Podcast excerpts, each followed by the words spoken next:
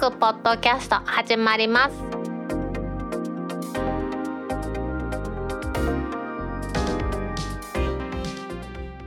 2021年4月30日タックポッドキャスト第141回目の始まりです。この番組は天王寺アップルクラブの大道とコメントのコーナーからはタックメンバーの北尾姫とお届けします。今日のオープニングで取り上げたいのは前々からお話してまして先週少し話題になりました。ドコモのアハモ回線の乗り換えについて取り上げてみたいと思います。アハモの話ですね。もう一度おさらいしておきますとドコモがこの3月の末から開始しましたオンラインの専用まあ、オンラインの専用っていうことで始まったんですけど今はね優勝でドコモショップでも申し込みの手伝いをしてもらえるということですけれどもオンラインで若者向け20代を中心とした若者向けのサービスということで開始したものです。基本料金は税込みで2970円。加入時の事務手数料は無料になってます。データ容量は20ギガまで毎月使えまして超過後の速度制限は1メガ BPS ですからまあ YouTube を見るぐらいならできるぐらいの速度制限ですね。で国内の通話は5分間無料でもしかけ放題にしたければ1100円でかけ放題オプションも使えます。逆に言うとこのかけ放題オプションぐらいしかオプションはないということなんですよね。でドコモがやってます。家族割とかうんならかんならっていうのも一部使えるんですよ。全部は使えないようです。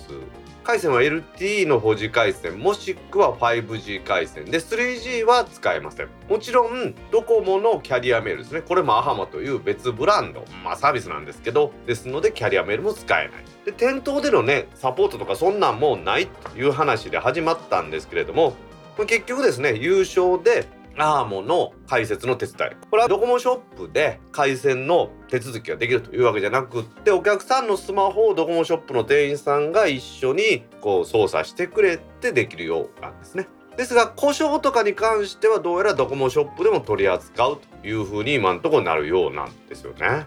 大道が音声回線としてメインに使ってる番号というのは結構古くてですね関西データルフォンですねこれがサービスしていた頃から使ってたと思うんですね。それがボーダフォンだとか J フォンになってソフトバンクになってでそのまま iPhone 使ってたんですよね。だって機種変で iPhone にした覚えがありますもんね。でその後ですね、まあ、データ回線の料金というのに、まあ、ちょっと不満があったので IIJ ミオに乗り換えて IIJ ミオはねなかなか良かったですよ。私の運用方法であります iPad とかもう1台の iPhone とかとデータシェアができるプランがありました。ファミリーシェアプランっていうんですけどね、ま、それがあったので良かったんですけど時代の流れともにやはりそういうプランではなくって小さくてもいいからっていうプランが好まれるようになってきたようですけども。私はヘビーユーザーとしてですねついこの間まで32ギガですね毎月32ギガ契約で使ってたこともありました、まあ、今回のアホンは20ギガですからね、まあ、十分だとは思います。今回の乗り換えのお話で大まかな手順としましてはまずは IIJ ミオのサイトで MNP 転出手続きをして転出予約番号をもらう。その後その転出予約番号を使ってアハモサイトで改善を申し込むそうするとアハモから物理的な SIM が届きまして最後にアハモサイトですね。今回実は iPhone のアプリでやったんですけどもそれで回線の手続きをするということで終わりました。最後にね iPhone の設定もちょっと必要だったんですけどもまあこれは付随することでそんな大したことではありませんのでねちょっと順を追ってお話していきたいと思います。まずはね IIJ ミオのサイトで MNP の転出番号をもらうんですけれどもドコモとか au がね一時期検索から引っかからないようにそのページをしていたっていうことがありましたけれども IIJ ミオはねものすごい分かりやすくて NP 転出をする場合勧誘のサイトにですねすでにもう見えるところにですよ。MNP 予約番号の発行確認というメニューがありますのでそこでポチッと押して手続きしました。私の場合は現状で4枚の SIM4 回線の SIM を契約していますので間違えないようにですね電話番号をよく見てあこれを転出したいですというのをしっかり選んで転出しました。でその時にですね転出番号はご契約のメールアドレスに通知しますで翌日以降になりますということでだいたい翌日に来るというふうにですねネット上の情報では見てたんですけれども今回どうやら MLP の点数が混んでいたようで翌日ではなく私の場合翌々日に予約番号が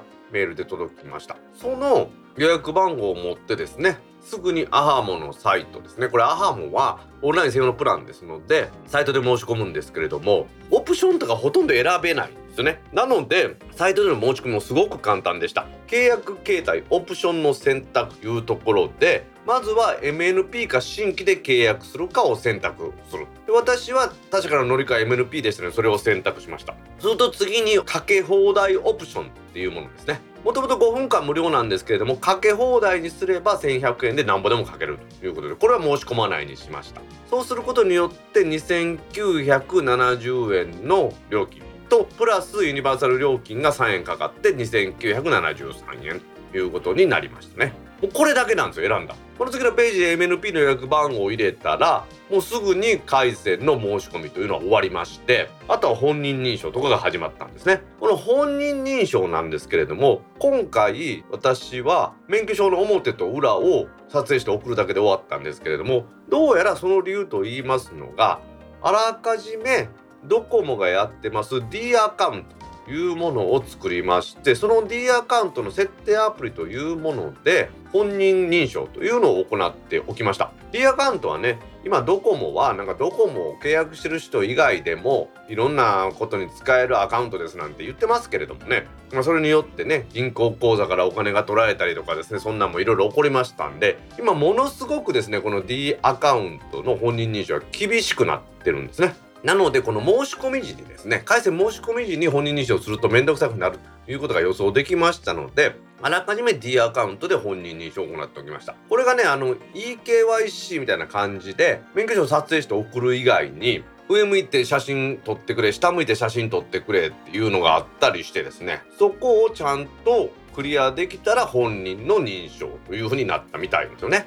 私もその仕組みはよく分かっていないんですけれども大きな顔の写真なんかを持ってですねそれを写して本人認証ということにならないように右から撮ってくださいと言ったらすぐパッと右から撮るっていうその反応なんかを見てですねちゃんと人間がやってる本人がやってるというのを確認してるのかなと思いました。で本人認証が終わってから SIM を配達するというのを選べたんですけれども結構混んでいたのが6日後になったんですね。これドコモは実は3月にこのサービス開始したんですけれども今混んでるので4月15日以降にしてくださいっていうお触れを出してたんですね。4月15日以降に契約するというのに協力してくれた人にはプラス3000ポイントのドコモのポイントを渡しますということで私もねあそれならということでゆっくりと4月の下旬になってからやってみたわけですよね。でこれで申し込みは完全に終わりましたのであとは SIM が来るまでなんですけれどもここでですねドコモがアハモの回線完了にリリースしましたアハモアプリというのを入れてみると便利ですよということでアハモアプリを入れました。大体のですねその回線完了アプリっていうのは回線契約が終わってからですね今のデータ容量が何本残ってるのかとか見たりですねそういうのに使うと思うんですけれどもこのアハモのアプリは親切なことに先ほど受付が終わりましたのでその受付番号からログインすることが可能で受付番号からログインすると自分の SIM の配送状態ですねこれが手続き中出荷作業待ち出荷作業中出荷済みという4つのステータスでわかるんですね。これめちゃめちゃ便利でした。で出荷済みとなって到着予定日の夕刻に予定通り SIM が届きましてここではもう本人確認終わってますから免許証などを提示する必要なくですねでっかい箱ですね。びっくりするでっかい箱のアハモって書いた箱が届きました。開けてみたらですねクレジットカードサイズの SIM の台紙とあと紙が2枚しか入ってなかったんでですね精密なものを輸送するのにありがちな空気輸送便だったということですね。で早速ですね開通の手続きを行うんですけれども開通の手続きもアハモアップから行いました。アハモアップに抜け付け番号と入力してログインした後にですねそこで開通するボタンをピッと押したらですね私の場合はもう1分後にですね開通のご連絡というメールが来まして開通の処理が完了しましたのでご案内しますというふうになってもうこれだけでですねアハモの開通作業っていうのは明らかに終わったんですけれども私のように MVN の回線ですねこれドコモの回線を IIJ ミオで使っていたので MVN 用のプロファイルを入れていたんですね。このままだとドコモ回線を使うにあたって IIJ ミオの APN 設定のままですから同じドコモ回線だとこれまともにつながらなくなってしまいますのでプロファイルを削除する。というのを行いました。でアハモへのプロファイルが必要かというとアハモはあくまでドコモというキャリア回線ですのでプロファイルなしでつながるんですね。ですので私は IIJ ミオのプロファイルを削除して一旦 iPhone の電源を落としてそしてアハモの SIM を入れてで再起動したというか、まあ、電源を立ち上げ直したらはいもうこれだけでドコモ回線アハモというふうに出てきましたね。実際のですから開通の手続き自体は5分ぐらいで終わりました。それからしばらくしてですね IIJ ミオから MNP 転出完了のお知らせというのがメールで来ましてあこれで IIJ の契約もねまあ私あの4つの回線のうち1個だけですけども終わってですねいろいろ IIJ ミオにはお世話になったなと思うこの乗り換えでした。まあ今んとこねアハも使ってますけれども十分な速さですね。回線の速度を測るアプリを使おうかなと思ったんですけどあれ使うとね結構ねデータ容量食いますので今月についてねあ余裕があるわと思ったところで何度かやってみたいと思いますのでねそのレポートはもうちょっと待ってください。ただ1回だけやったんですけれども大阪市内浪速区で夕刻の何時ぐらいやったやろあれ。6時か7時ぐらいに100メガ近く出てましたのでまあまあ十分早いのかなと思いますね。各キャリアの新しいプランですね。この番組でも長く取り上げてきましたけれどもついに大道はドコモが提供します。アハモに契約して回線を乗り換えることができました。これからねこんなところがいいこんなところが悪いという話もねしていきたいと思いますのでリスナーの皆さんはご期待ください。それではタックポッドキャスト2第141回始まります。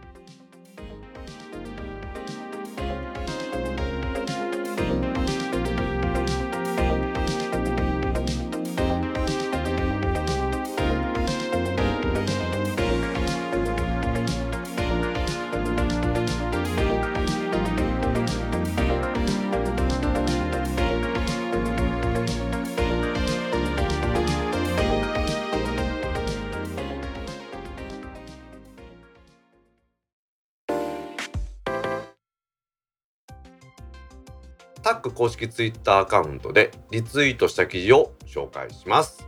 歩きポケモンをしていると Google さんに叱られる IT メディアニュースからの記事です。この記事によりますと今のところピクセルシリーズだけらしいんですけれども歩きスマホをしていると Google に叱られるようになったということなんですね。これはユーザーの健康的な暮らしを支援するサービスとしてデジタルウェルビーイングというものを Google が開始しましてユーザーが歩きながらスマートフォンの画面を見てますと前方注意という表示が出てくる機能が追加されたんだそうです。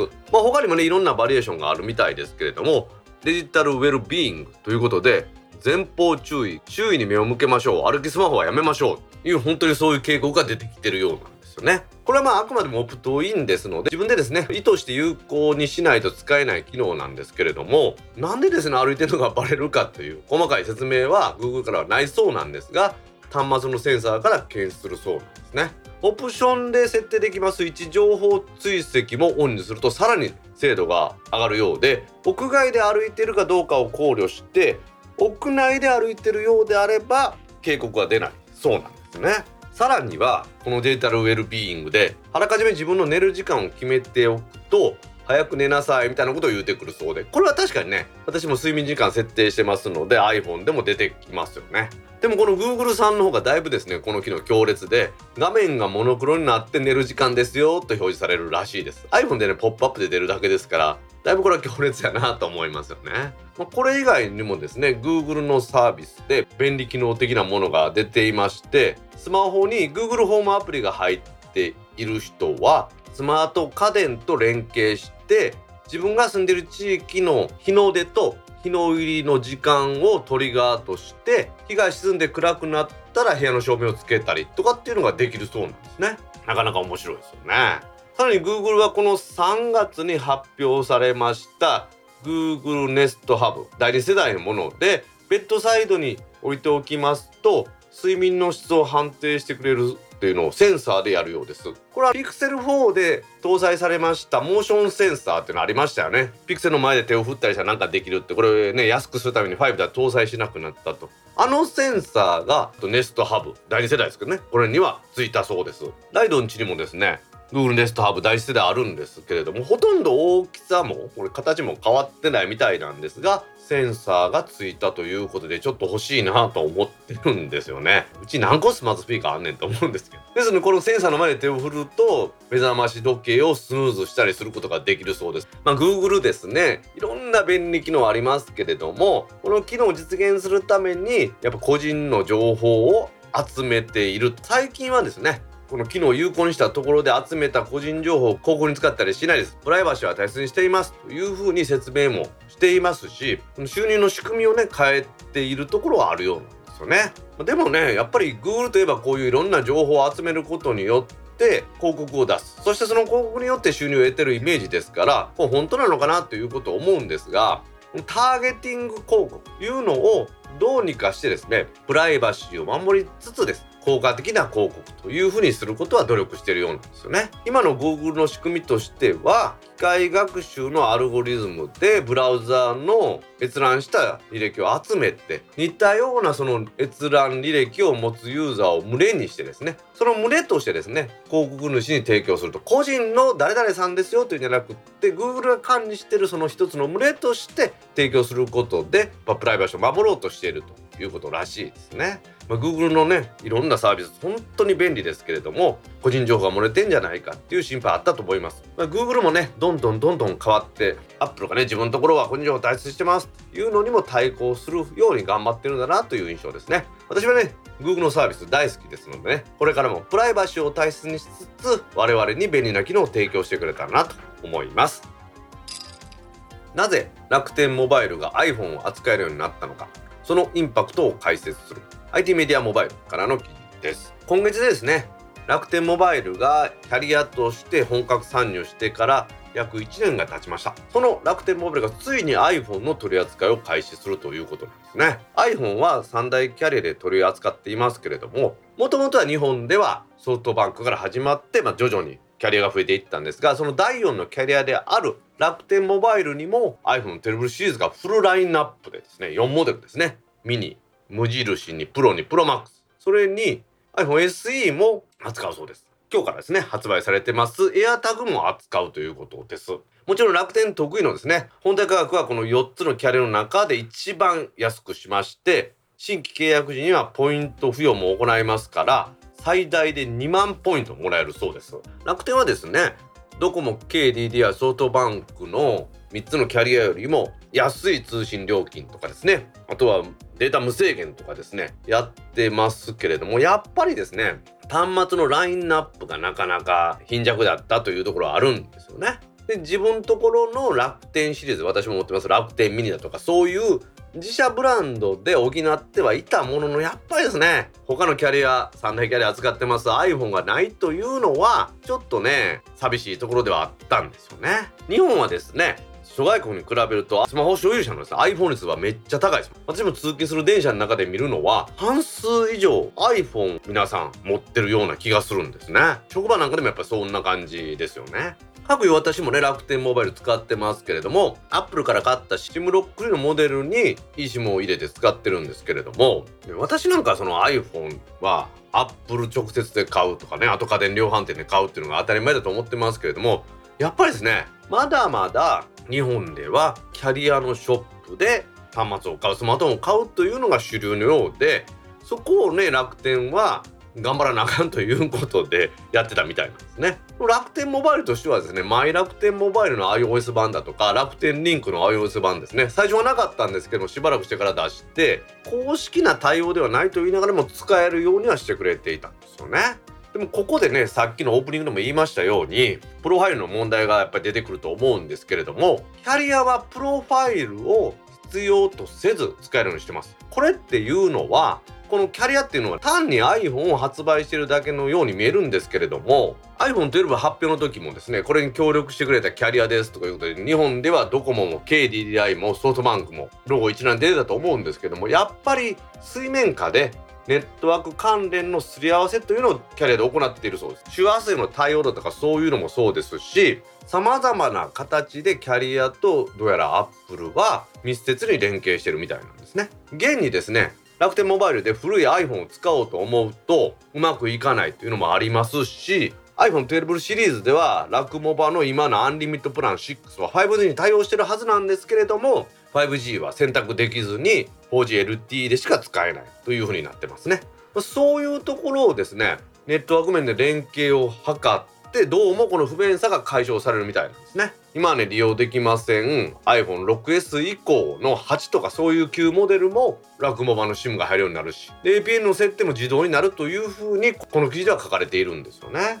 じゃあ冒頭にもありましたけれどもなんで楽天モバイルが iPhone 扱えるようになったのかというと記事によりますとやはりユーザーの数が増えたからだというふうに書いてありますね。300万人突破ということでやはりアップルとしても日本のキャリアでね最初はねなんやねんここって思われてたかもしれませんけど無視できない存在になってきたんだろうなと。まあ、これに関してはねニュースソースとかそんなも書いてませんのでまあ、ちょっと私も詳しいところは分かりませんけれども iPhone12 シリーズね欲しい人は iPhone12 Pro Max だったら128がモデルで14万1700円一括払いというこのね結構キャリアの中では安い料金ですね。でこれを48回払いにすれば2952円付きになりますので iPhone が楽天モバイルで発売されたというのは利用する我々にも大きなメリットなのかなと思うんですよね。楽天がキャリアとして約1年経ってついにですね iPhone の取り扱いを始めるというお話私のようにねサブ回線でね楽天モバイルを使ってるものにもメリットがあるみたいですのでこれから先の展開に期待したいなと思います。半導体不足はジャストインタイムが生んだ弊害。TSMC が急所を握る自動運転車 e タイムズジャパンからの記事です。今年に入ってからですね現在に至るまでよく報道されてますが車載半導体の供給不足のために車が作れませんというニュース出てますよね。日本でもルネサスの工場が火災でちょっと使えなくなったとかいうのもありますし TSMC の台湾の工場で停電ということでまあ不足が深刻化しているようなんですけれども。じゃあその不足はですねなんで起こってるのかと。工場の火災とかそんなんじゃなくこの e タイムズジャパンの記事によりますと車メーカーが行っていますジャストインタイムですね。トヨタが最初に始めたあの看板方式。あの方式の弊害によるものじゃないかという分析した記事なんですよねこの記事書いた人もですね当初は災難続きで車メーカー気の毒だというふうに思ってたんですけどもいろいろと調べていくうちにですね車メーカー側に問題があるんじゃないか自動車メーカー側に問題があるんじゃないかという結論に至ったらしいんですよね。先ほどちょっと出ましたけれどもジャストインタイムというのは必要な部品を必要な時に必要な量だけ調達するというやり方で車のメーカーだけじゃなくて今は世界中の多くの産業もこれ採用しているんですよね。しかしながらですね全工程と後工程後ろの工程の合計で34ヶ月のリードタイムが必要な半導体産業に半導体産業にこの半導体の調達というものにジャストインタイムを適用し続けたということが車メーカーは自分自身で首を絞めたということのようなんですよね。コロナウイルスの感染拡大の影響でですね去年第1回目の緊急事態宣言が4月から5月に出されたと思うんですがこの時に車が大きく減産されています。その後ですね徐々に回復して4月から5月に減産されたものも9月にはどうにかほぼ解消されているようなんですこの減産はですね。でその時にこの減産した車メーカーはジャストインタイムというのを貫いておりますので車が減産するということで車載の半導体の調達もキャンセルしたんですよね。この時にキャンセルしてですね生産が減ったんですが回復するにあたってどんどん増産してくれということを言い出してしまいましたので先ほど申しましたように半導体の製造というのもやっぱり34ヶ月リードタイムがありますから減産してくれ言われて減産して減産を始めてからですね元に戻すのに34ヶ月かかるという話しましたけれどもどうやらその体制をまた整え直すのには2年ぐらいかかるらしくてこの半導体不足は2年近くですね2023年ぐらいまでは解決しませんと TSMC が言うてるらしいですね。TSMC ね大きな会社で世界の半導体の会社がどうやらここにですね生産委託なんかもしてるようですのでそういう影響もあるようなんですよね。車の製造を減産したそして TSMC への車載半導体のキャンセルが出た。その穴を他の半導体が埋めると。いうことを去年の夏ぐらいまで毎日続きましたすると9月以降車の生産が回復してきたのでルネサスなんかが TSMC に半導体を再委託しようとしてもですねキャパシティは TSMC にはないということのようなんですよね。まこの記事をね読むまでねジャストインタイムというのはどんなことかっていうのはあんまり興味なかったんですけれども、まあ、一番親玉の工場がですね部品を作る下請けの工場にでかい顔をしてですねうちがこんだけ製造すんねんからこんだけ持ってこい今日はこんだけしか作れへんからこんだけでええわっていうような方式のようなんですよね。まあ、これがメーカーにとっては無駄がないんでしょうけれども果たして部品メーカーとかに対してはどうなのかなっていうのは不思議な方式だなと思いますね世界的な半導体不足が続いているようでしてプレイステーション5なんかの半導体も不足してますというのをよく見ます。まあ、何事もですね生産を急に増やしたりというのは無理だというのはよく分かっているんですけれども減産したことによって製造やめてくれといったものがこんな風にですね長引く影響になるというのは初めて知りました。半導体産業の健全な育成を願ってですね早く生産が回復していることを祈りたいなと思います。法や米子会社にサイバー攻撃機密情報が闇サイトで公開か。NHK ニュースからの記事。です。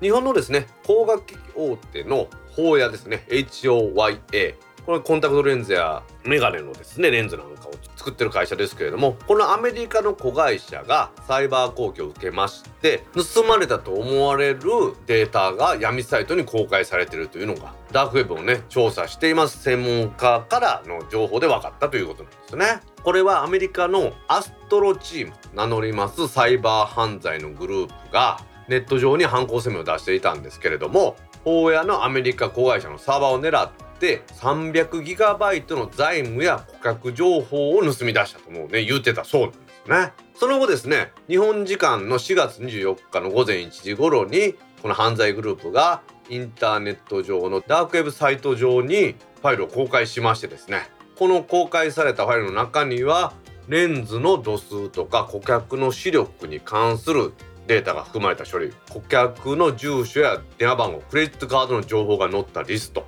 さらには従業員の給料明細や社内メールなども盗まれてたということらしいんですよね。いやーこれちょっとだいぶお粗末な感じがしますよね。どうやら今回のこの攻撃というのは身代金要求型ウイルスのランサムウェアだったらしいですね。タックポッドキャストでもですね、アメリカの医療機関がそれをやられて医療が提供できなくなりましたよっていうのも少しお話したことがあると思いますね。今回ですね、このあらかじめ秘密の情報ですね、機密の情報を盗んだ上で、お金払わんとデータを流出させるぞっていうふうに脅します暴露型というような感じのようなんですね。まあ、日本でもですねカプコンですね VPN の弱点を攻撃されてランサムウェアに感染したというのがありましたね。これは社員の個人情報が出たということですがカプコンはこの後ね対応が良かったというふうに言われていますよね。やっぱり、ね、コロナ禍のテレワークで使われますリモートワークによりますこの接続というのが増えてますからこの弱点を狙われるということが多いようなんですよね。Facebook なんかもね個人の情報なんかを盗まれてこのダークウェブ上で公開されたというのをねつい先日もこの番組でお話したと思いますけれども未知の脆弱性だったらわかるんですがそうではないこの弱いところを突かれるというのはちょっと気をつけないとダメだと思いますよね。日本の企業というのは国内にあります自分とこの本社なんかはガッチガチにやってるんですがネットワークセキュリティというものねガッチガチでやってるんですが子会社ですね特に外国の子会社というものになってくるとセキュリティが甘くなる傾向にあるらしいんですね。まあ、こういうところはねやっぱりその顧客の情報個人情報ですか、ね、守ってもらいたいなと思いますよね。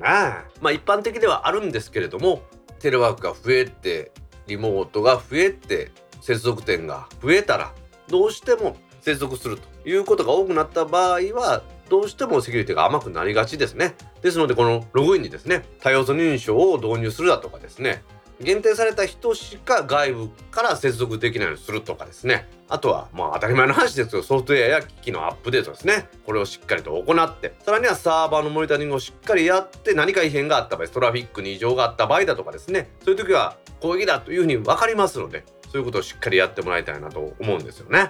この法屋の子会社の問題ですね。明日は我が身と思って皆さんも対応してもらえたらなと思います。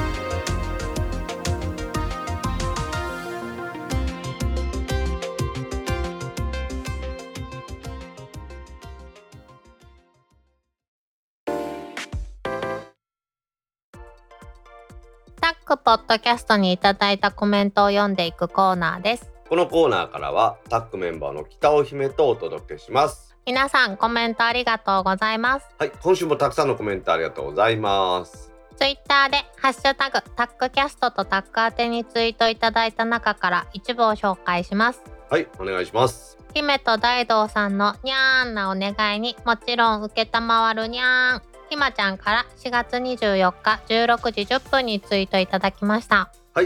ひまちゃんコメントありがとうございます。ありがとうございます。にゃんなお願いですよ。にゃんなお願い。心強い。ひまちゃんが受けたまってくれるんやったらありがたいですね。ね。電気屋ウォーカーのひまちゃん。ね。山小屋キャスト聞いてますか？はい。いいです。山小屋キャストの話はやめときますわ。Google のポッドキャストアプリさ普段使いはね今最近 Google のポッドキャストアプリなんですよ。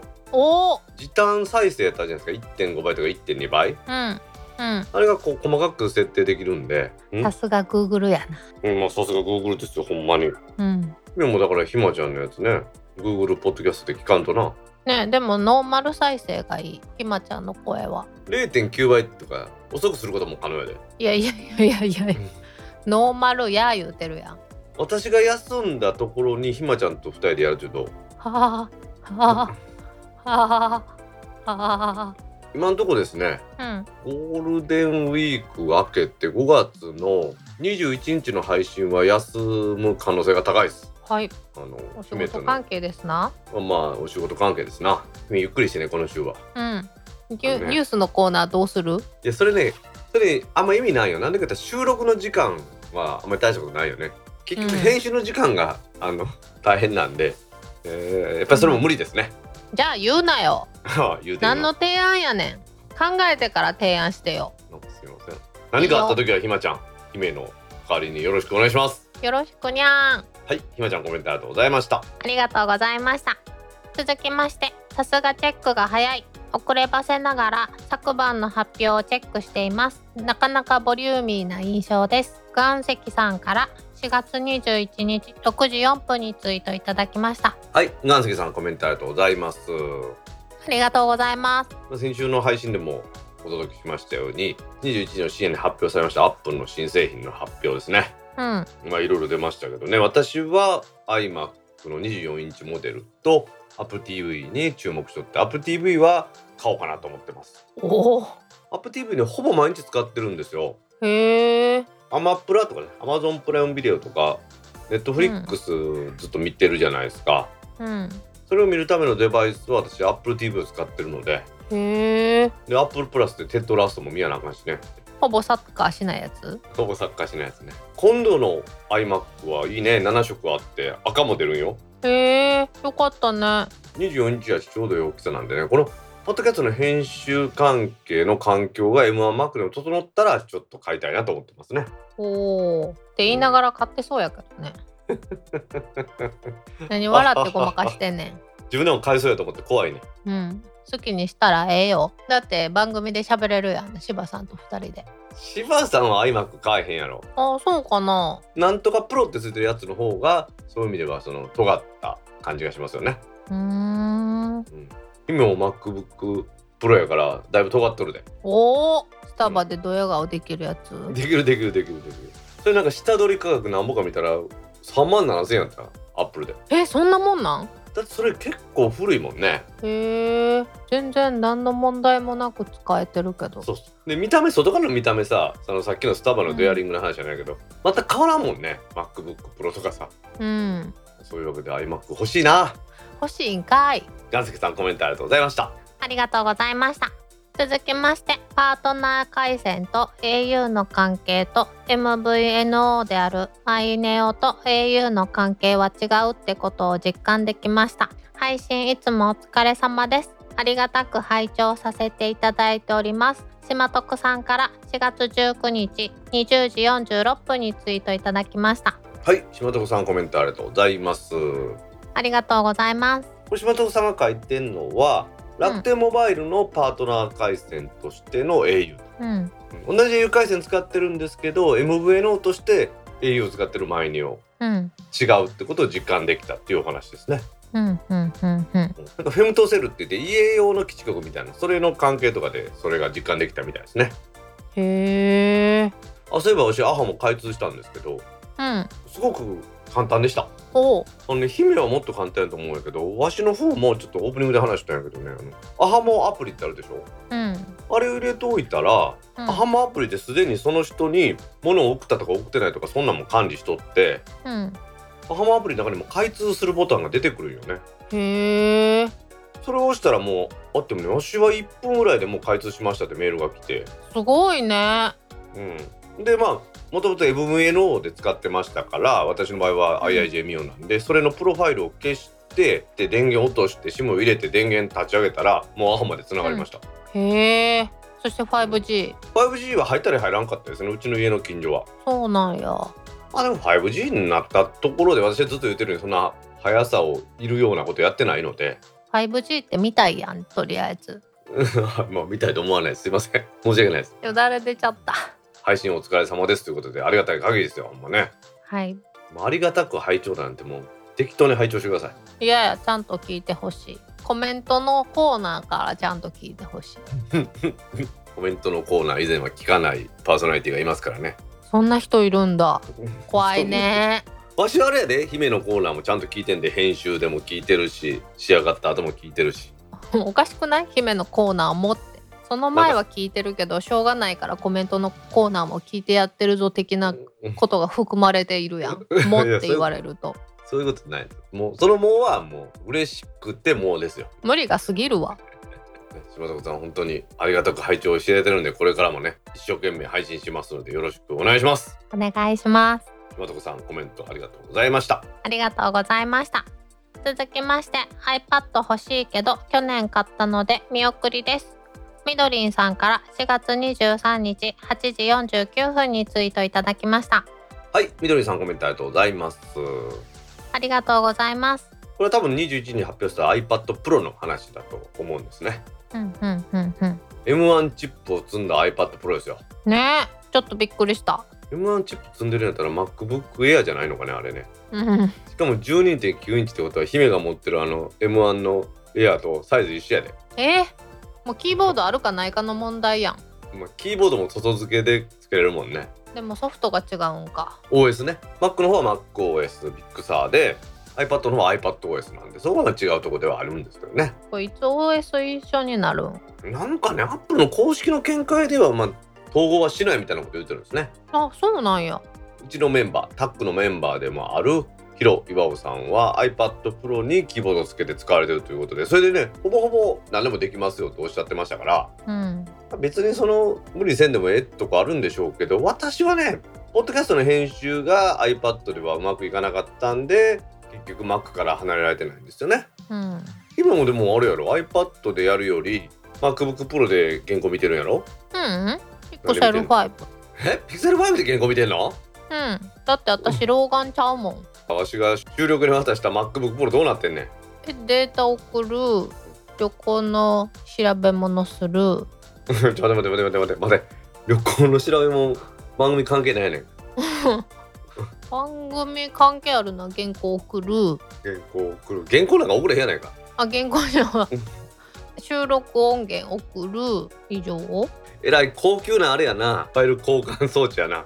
えでもさ Windows でねうん送ろうと思ったら起動にめっちゃ時間かかんねんて。なるほど。SSD の MacOS は早いと。うん。ポチって押したらもうすぐ起動するで。え姫は Windows 家で使う？えもう MacBook Pro がお家に来てから一度も起動していない。旅行の調べ物もできるしな。うん。でも旅行の調べ物ももともとピクセルでやっとってんけど MacBook の方がやっぱり便利だよね。地図とかまあそうやな。行ったり来たりできるやんニュアンスと交換した iPad はどうなっこれは Hulu 見るかたおう。あでもこれでもなんか調べ物簡単にするときはするかな。なんか結局わしが提供したもんで調べ物ばっかりしとるな。えだって私パソコンでさ使う機能って何？そうやな。さっきもね言うたように iPad で音声編集ねこの番組編集ができなかったから MacBook Pro まだ使ってますって話したやん。うん。そう考えればそれ以外のことって iPad でも全く問題なくできるし Pixel 5でも問題なくできるよね。あと文字入力。おー。これは断然キーボードがちゃんとしてる方がいい、うボードん、強いな、そうや。簡単ななんかメールの返信とかだったら仕事でもうんうん。iPhone で返信するけどちゃんと返信しなあかんなっていう時はわざわざ起動する。仕事用は姫 M1 Mac なんやったっうん。けいや使いこなしとるね。うん素晴おからげしさまで。いでもその M1 でスタバでドヤリングできるで。うん。なんかむしろ手に入った今だからこそ恥ずかしい。わしちなみにスタバでドヤリングするときはさいつもゴールドの M1 やからほぼピンクやで。アラフィフのおじさんがピンクの MacBook かわいいや。ろうん。ある意味ちょっとあって思うな。皆さん大阪のね本町あたりのスタバでピンクのマックを使ってる人がおったら多分スキンヘッドの私ですもうなんか本町あたりのスタバってあの御堂筋沿いの大きなスタバしか思いつけへんけどね。あわしは堺筋本町やからいつも。じゃあ堺筋本町って歌いいやん、いや本町は広いですやん。本町と堺筋本町は違います。一緒やったら 本町って駅名にするわ。四つ橋線の本町はあれ本町ちゃうぞ。あれ信濃町やぞ昔の駅の名前は本町です。あれは本町です。うわうわむちゃくちゃやこの人。信濃橋本町って言ったらいいやん。そしたら。本町信濃橋って言ったらいいやん。それやのにあえて本町って言ってるってこと。は本町ってことやろ？すいませんでした。いいえ。iPad の話からだいぶ遠のいたけど。みどりんさん。iPad ね。去年買ったやつ。大いに利用してください。はい。みどりんさんコメントありがとうございました。ありがとうございました。続きまして修理もサポートもお金がかかります騙すような商売じゃなくてこういうところでお金をもらうのはいいと思います。そういう意味ではアップルケアは納得して入ってます。イクラムさんから4月25日11時34分にツイートいただきました。はいもう一ついきましょはい日本はチップの習慣がないのでこの手のサービスにお金がかかるという意識がない人がいるのかなと思ったりします。ヒロ岩尾さんから4月25日17時52分にツイートいただきました。うはいいくらのさんひろいわおさんコメントありがとうございます。こありがとうございます。れどちらもですねアハモの申し込みに関してドコモショップの店頭でサポートしてお金を取りますって話先週しましたよね。うん。あの話に対するコメントなんです。うんうんうんうん。イクラムさんもねおっしゃってた修理ポパスポートもねやっぱお金かかる人件費もかかりますから。うん。そこでねなんかレテン商法みたいにですよ。なんか昔あったでしょ？機種変したらなんかビデオなんとかに1ヶ月は入ってくれとかさ留守番電は話サービスに入ってくるとかあったでしょ？覚えてる？月末に解約したらっていう話でその代わりこの端末代を安しますとか言って。あでも私それにホイホイホイホイ分かりましたって言ってたら月々5000円ぐらい払ってた時あったわ。いやわしはそんなんいらん全部いらんって。いやグズグズ言ったら総合通信局で話しに行くぞって言ったら結構ですって言ってくれたよ。そう言ったらいいのかもうもはやでもショップに行くことなんてないけどね。もうないよ。だからイクラムさんが書いてあるね騙すような商売じゃなくてって姫が言った通りあれは、まあ、半分騙したようなもんでうん。それで解約するのを忘れてお金取ることをキャリアとしてはそれをやってるし、代理店いわゆる店頭としてはそこに入ってもらうことが成績になるということでかもらえてるわけよね。うんだから、ね、正当なこの何人件費とってお金を取るっていうのは私は全く問題ないと思いますよ。うん。でこの広川さんが書いてくれてるのは日本はチップの習慣がないということでなんかサービスに対する代価を払うという意識がない人が多いんだろうなっていうことなんでしょうね。確かにそれはあるかもしれないね。チップの習慣はないけどさ結局ホテルとか行ったらサービス料とかめっちゃ取られてるからね。びっくりする時あるよね。20%ぐらい取られてる時あるでしょ？うん 20%25% とかあるよね。あれはまあ別にねサービス料としてさ好きに設定できるわけですから取ってくれたらうん。いいし、というかねサービスの代価なんだったらそんなにそれでいい、ね、サービスだったら問題なく払いますよね。うん。そうね。それが良かったらねもう一度行くしね高くても。でも例えばねホテルのなんか上の方のラウンジとかもさなんかめっちゃサービス料取るやん。うん。でももうもはやさ、うんホテルのラウンジとかも行かんくなったと思わん？なんか若い頃はさああいうところに行くのがステータスみたいになっとったけど普通のちゃんとしたバーに行った方が美味しいよね。でも私あのリーガロイヤルホテルのさうん。バーに行ったの覚えてる？あオーセンティックな感じであそこ良かったよね。ー確かに。あーそこは良かったね。まさにバーテンダーっていう人がおるようなホテルのバーっていうのも逆に少なくなったっていうことなんでしょうね。はあそうね。そうね。確かに。でもさちょっと話戻るけどね。オープニングのコーナーでも言うてるんやけどさアハモの申し込みめちゃめちゃ簡単やったで。うんちょっと私もやってみるわ。うん。なんで簡単かって言ったらさオプションサービスがさ1個しかないんよ。そっかー、うん。かけ放題を1100円ね税込みの。選択するのかそれともしないのかしかないんですよ。うーん確かに、ちなみにオプションのかけ放題申し込まんでも5分のかけ放題はついてんねんけどね。うんうん。なのでさ別に申し込むのに難しいことなくて MLP 選んだら予約番号入れなあかんけどうん。君はドコモからドコモやからもっと簡単やと思うよ多分。ただいろんなサービスが使えなくなるのでそこはよく見極めてね、うん。でも私うん。何にも使ってないかもしれない。うん、ほんならええか。うん。3300円でサポートしてあるで、うん、だって私のじゃなくて母親のやつするんだもんああそういうことか。えお母さんもドコモやんなもうすでにな。そうそうそうそう。でも実家に帰ってこないでって言われちゃった。大阪市内から来るなってことやな、そまあ、この緊急事態宣言中はねなかなか難しいわな。ううん。そういうわけでねイクラムさんとヒロイワさんのこのお話やっぱり正当な代価を払うということは私は大事だと思います。はい。イクラムさんヒロイワさんコメントありがとうございました。ありがとうございました。続きましてエピソード136の新幹線の下り。新幹線の下りというと上り下りの下りの意味に聞こえる。新幹線車内の公衆電話がどのように実現されてきたか聞けた。漏洩同軸ケーブルという概念を初めて知った。ライドウさんに電波を語らせたらほんまピカイチじゃのうピカイチピカイチ。新二宝さんから4月20日12時54分にツイートいただきました。はい。ヨホさんコメントありがとうございます。ありがとうございます。もっと広島弁っぽく読んでもらっていいですか？ピカイチじゃのうはい。広島弁吹き替えで有名なニョホさん久しぶりにコメントいただきましてありがとうございます。ありがとうございます。はい。ピカイチやってピカイチ。頭思い出したよね。エピソード136ということで第136回のニュースの中でね新幹線の電話これが終わりますよという話をしました。うん。今は公衆電話みたいな役割しかないんですけど昔は呼び出せたっていうのを知ってる姫。えー、知らない。新幹線乗ってたらなんとかのなんとか様とかって言うてさ呼び出しえがあって、ー、知らな何号車の電話機に行ってお話しするとか知らん？いうんこんなにね早く移動する新幹線がトンネルの中でも今言ったその電話が使えたっていうのはトンネルの中に電波が漏れるようなこの同軸ケーブルっていうのを置いとってそれがアンテナの役目ね。ものすごいなんていうの大きなアンテナになるじゃないですか。トンネルの中どこでも使えるような。うん。それで通信してましたっていう話をしました。へえ。それぐらい感動は。うん。ピカイチがなんかもう印象的すぎて。ピカイチなんですよピカイチ。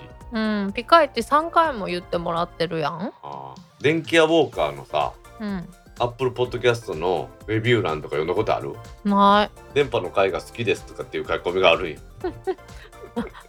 もうほんまに自分のこと大好きよね。個人的には特に電波の話等が面白いですっていう方が持って私も電波の話したくてしょうがないです電気屋ウォーカーさん、ね、でもね今はねひまちゃんっていうパーソナリティがいるからね。それもあるしわしさもうなんか自分の番組でも最近精一杯になってきて仕事がちょろちょろ忙しくなってきたからさ。うん。もう自分の番組でさせてもらったらいいね。ピカイチじゃのうってまた言ってもらえるで。あんたでも電波の話聞いたないやろ？大丈夫。ちゃんと聞いてないから。なんかありがとうございます。大丈夫だよ。心置きなく語って。ありがとうございます。あの次のコメントが電波の話なんで。日本さんコメントありがとうございました。ありがとうございます。続きまして左遷は左遷だ。秀則さん郷さんから4月24日15時34分にツイートいただきました。はい秀則さんコメントありがとうございます。ありがとうございます。1個目の左遷は左巻きの左遷ね。うん。2個目の左遷はあの飛ばされる左遷人事の方の左遷です。うん。この左回りの、ね、左遷電波っていうのがあるんですね円変波の、うまあ正確には楕円変波の左巻きのことなんですけどうん。人工衛星が地球に対して電波を降らす時にそれを右に回りながら左に回りながらっていうのがあってうん。左に回る電波っていうのは日本では今まで使ってなかったんですね。うん。ただ 4K とかやるにあたって電波が足りなくなってきたんです。この左遷電波っていうのを使うようになってうん。例の東北新社が免許取り消されて例の700人しか見てなかったっていうのは実はこの左遷電波を使ってたんですよっていうことです。うんなので左遷は左遷なんです。はあ。わかった？まこれの左遷電波が家の中に入ってきた時にどんな装置がいるかっていうのを電気屋ウォーカーの電波の回で詳しく話してますから。うん。聞いたなってきたやろ。うんうん。ひろみさんい。コメントありがとうございました、ありがとうございました。続きまして最近たまに家飲みするときはもっぱら朝日スーパードライですが別に何かこだわりがあるわけではなく麹のいただき物が残りまくっててそれを早く終わらせないと他を買えないからというちょっと悲しい理由まあ自腹だとなかなか買わないのでありがたくいただいてますゆっくりもばっていってねさんから4月22日9時39分にツイートいただきましたはい、ゆくもばさんコメントありがとうございます。ありがとうございますタックメンバーのゆくもばさんですよ。はい私は毎週ゆくもばを聞いて通勤してます。おーいいですね、朝日スーパードライね。あれ？知ってるやんか。私には軽すぎんねんあれ。私夏場の暑い時にね、うん。この朝日スーパードライ飲むっていうのは大好きですよ。私最近サントリーのジンうん水一択やねん。ああのなんかちょっとハーブっぽい味が好きかレモンチューハイしか飲んでない。あ、いやあんたハイボールもよう飲んどったんや？うんハイボールそんなに好きじゃないって気づいたわしはサントリーのあのペットボトルに入ってる2リッターのジンが売ってるんですよ。うんあればっかり。うーんサントリーもいろんなジン出してるけどね、あのやっぱりジンってちょっと苦味があるっていうのが最高ですよね。うんしかも私なんかジンと相性いいみたいで次の日に残れへんのよねわし何飲んでも残らへんで。うん私ウイスキーとワイン残んねんウイスキーはその日足に来るその日足に来てんのは残ってるわけちゃうねん。酔っ払ってるだけだよ。うん、でもなんかジンは酔っ払ってるなと思いながらもシャキッと帰れんねん。ほんま？わしがさもうヘベレケになってさ急にもうなんかプロレスが回るようになって帰っていったっていう日あったやん。うん。あの時わし酔っ払ったらジンやで。どうしたん？スーパードライやって。えジンの話振ったん？姫じゃなかった？いや思いのほかよう喋るから元に戻しとこうかなと思って思いのほかよう喋るって。そうやな。わ姫の言うことよう分かるわ。し興味ないこと全然あれやもんな。乗ってけへんもんな。うん。いやなんかお酒の話やからこれ長なるなと思って。電波のお酒の話はあかんわ。わしの好きなもん分かってきたな最近な。やっと。ちょっとダブルダブルにも程があるわ。トリプルやな。女宝さんからの秀則さん郷さんからのゆくもばさんって。順番並べてんのわしやからね。うんだんだんだんだん乗ってききても止まらんやつやろ。ゆまさんまたね月に1回のタックの集会で飲みながら会いましょう。スーパードライで。はい、ゆくまさんコメントありがとうございました。ありがとうございました。続きまして iPhone6S 以降の端末が iOS14.4 で普通に楽天 SIM 使えるようになるって。先日 iPhone7 をゴニョゴニョして使えるようにした苦労なんてことだ。ポチョムキンさんから4月22日21時14分にツイートいただきました。はい、ポチョムキンさんコメントありがとうございます。ありがとうございます。ポチョムキンさん言いたかった。これはニュースのコーナーでも実は取り上げてるんですけれども、うん。楽天がねちょっと古めの iPhone では楽天モバイルの SIM 使えなかったんですよ。うん。それをどうも使えるようにしたということで、うん。まあ、アップルといろいろと調整をして使えるようになったんだろうなっていう話。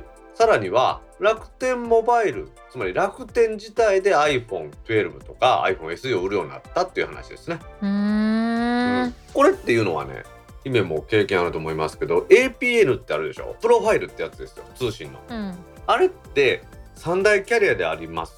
ドコモ au ソフトバンクっていうの。は iPhone にそのプロファイル入れんでも通信できるんですね。うん。この理由っていうのは多分ですけど公式にまあそのキャリアで売ってるじゃないですか。っていうことはその最適化してもらって売ってるっていうことだと思うんですよね。うん。だけど楽天は後から参入してきてそういうすり合わせとかなしに自分のところの SIM を入れたら使えますみたいなことになってたわけで。うんうん別にアップルが金欲しいとかそういうわけじゃなくてやっぱりちゃんとしっかりともともと話してないから APN 入れないと使えなかったわけですよね。それがいよいよ入れなくても使えるようになるっていうことになったんですよね。まあですからまあ名実ともにキャリアになったっていうことかなと思ってるんですけどついでといってはなんですけれども古い iPhone でも使えるようになるっていうことのようなんです。うーんちょっと面白いでしょこの話。いや今日さ外でランチ食べとってんけどさ隣の若者2人がさ楽天が iPhone 使えるようになってんでって。楽天の SIM 今まで iPhone 使えんかってんけど使えるようになってんでっていう話をドヤ顔でしとってうん、なんかいろいろ混ざってるなと思って。君はさ身近にねうん。わしみたいにもう楽天の SIM をさ iPhone で使ってる人がおるから、何言ってんねんこいつと思うかもしれんけどね。世間の人はそのレベルなんですよ。私でも隣で聞きながら「へえそうなんや」って思ってた。思ったんかい？使えんかったんやって思っててんけどそういえば大道さんも柴さんも普通に喋っとったわ。でもさ今思えばさあの時ね柴さんは eSIM を購入して、iPhone の eSIM に入るかどうかやってみるって言うてさうん。わしはそのためにわざわざ Android を買って Android に入れてそこのから QR コード発行して eSIM に貸してさ iPhone に入れてみて使えるかどうかやってみるってすごいことやと思えうんただの変態。へ んやろ。そう考えればさそんなん今まで iPhone で使われへんかったんやでって言うてる人の方がまともやわ。へえそうなんやって言っとったで。私もへえそうなんやって思っとったで。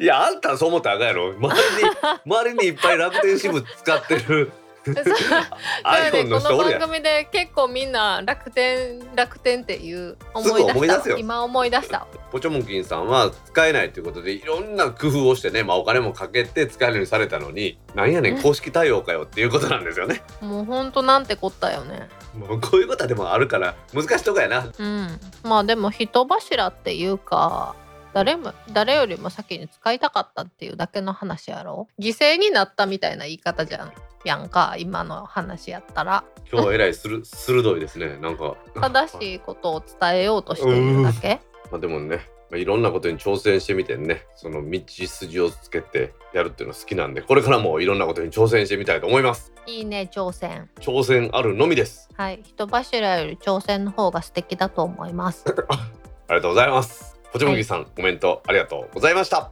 ありがとうございました今週のコメントは以上です。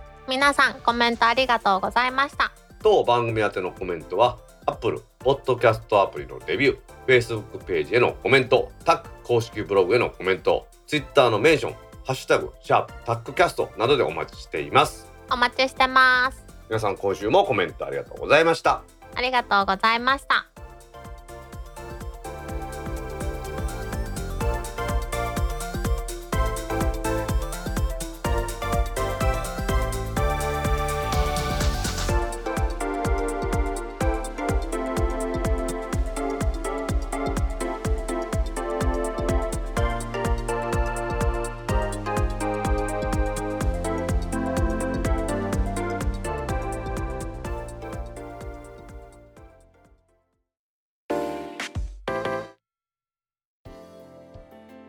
ポッドキャスト2第141回もエンディングを迎えました。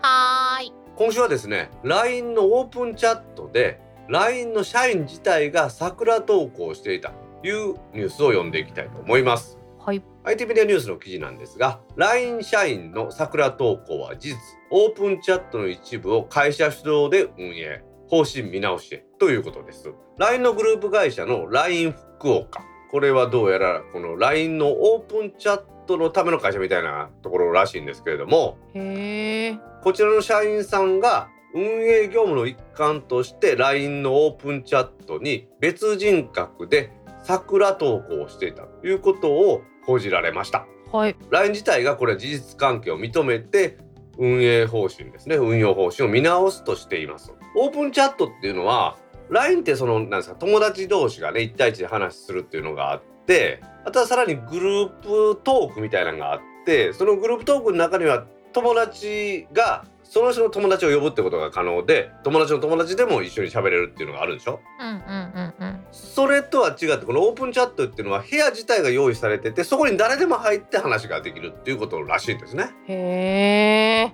ただしこれは私が古い記事をちょっと引っ張ってきたんですけれども2019年の8月20日のニュースを拾ってきたんですがうん。グループトーク機能を拡張したオープンチャットに交際相手を募集する投稿など違反行為をした場合投稿の削除や強制退去サービスの利用停止などの措置を行いますよと注意喚起したっていう話でうんどうやらオープンチャットには出会い系といいますか売春を目的としたルームがいっぱい立ち上がってたらしいですよ。へえ。ほんでまあ24時間運営側で監視をしたりしてるっていうことを言ってたんですけども、うん。まあ、そういう不適切な利用のされ方をされた時に LINE はうん。利用を停止するとかこういうのの運用をやめるんじゃなくって運営側でコントロールしようとして最初は例えば NG ワードを設定したりとかうんわいせつな投稿とかあったらその削除するとかっていう方向に行ってたらしいんですけれどもうん。最終的にはそうじゃなくってオープンチャット全体の質とかユーザー満足度を上げるということを目的で LINE 側でそのトークルームっていうんですか？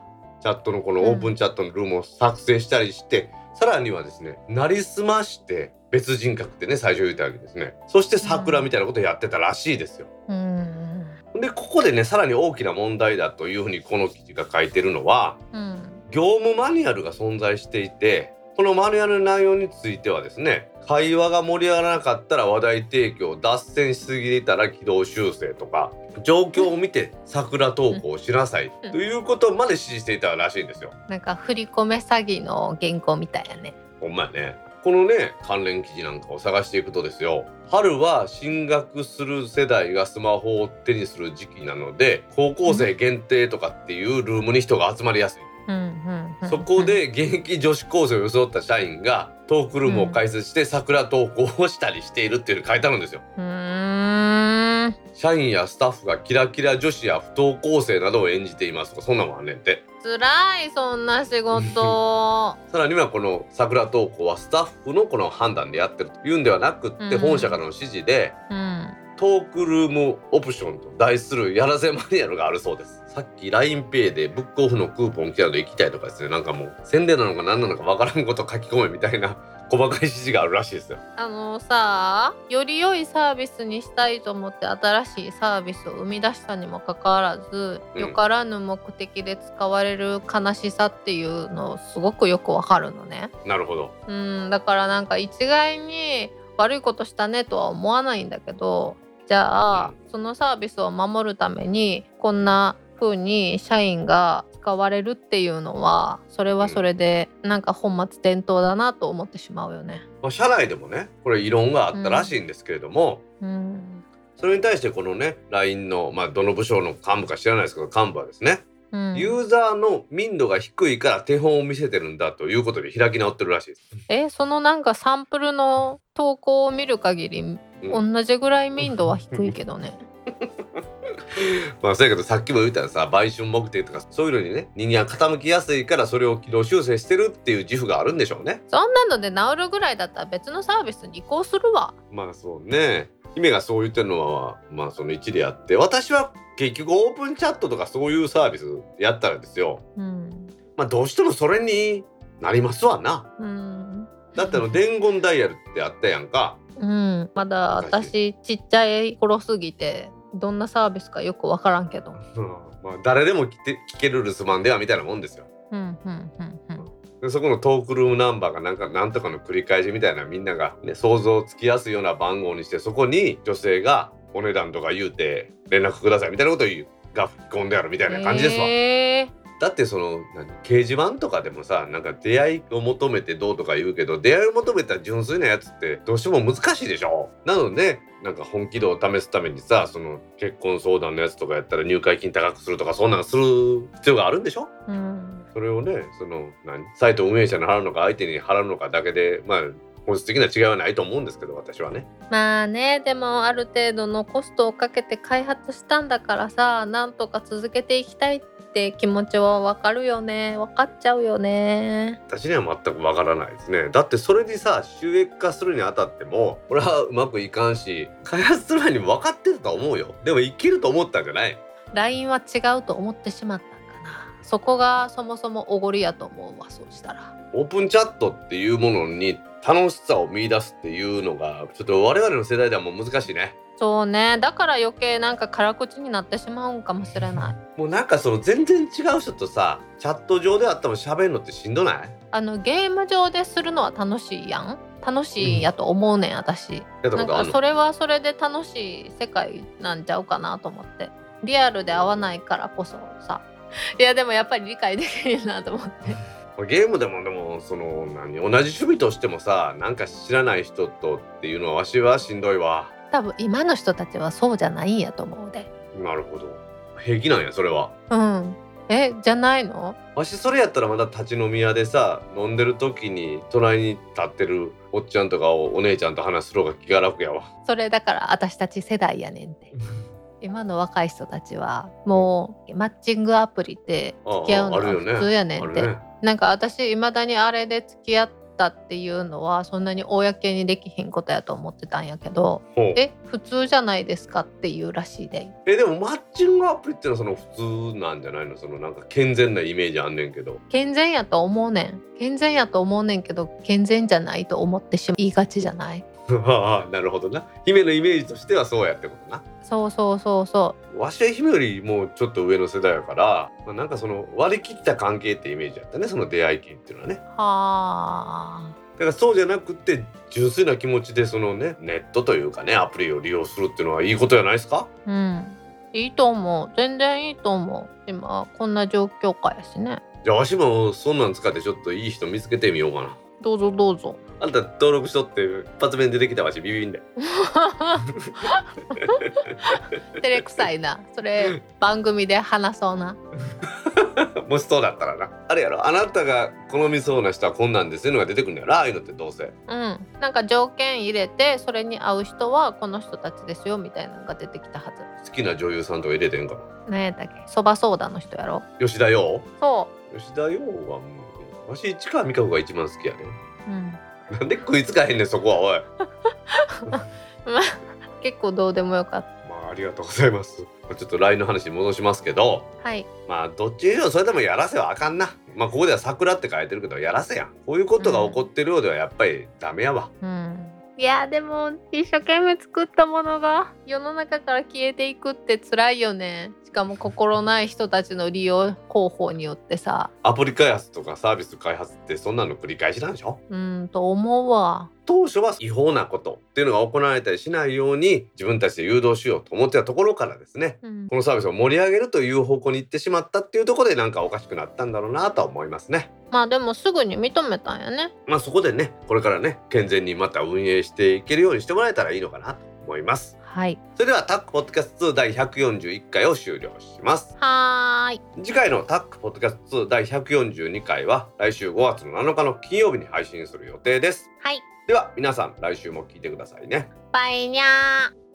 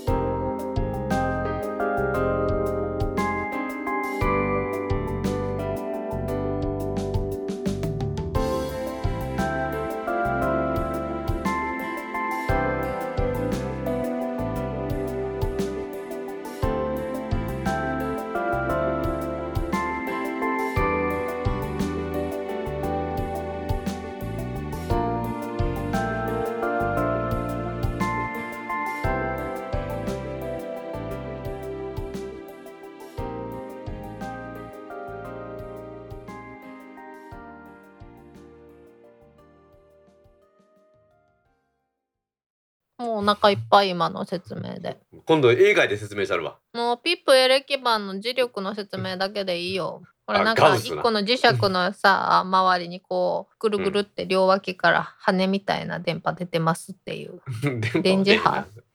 電 磁波でも磁力や電磁磁電磁力波は電波。うん、磁力線な。あれでいいよ。もうあれでお腹いっぱいやわ。磁力の単位もね昔はガウスだけど今は違うんやけどその話聞きたい。わうん、うん、それあのニュースのコーナーでね時が来たらね。かりました。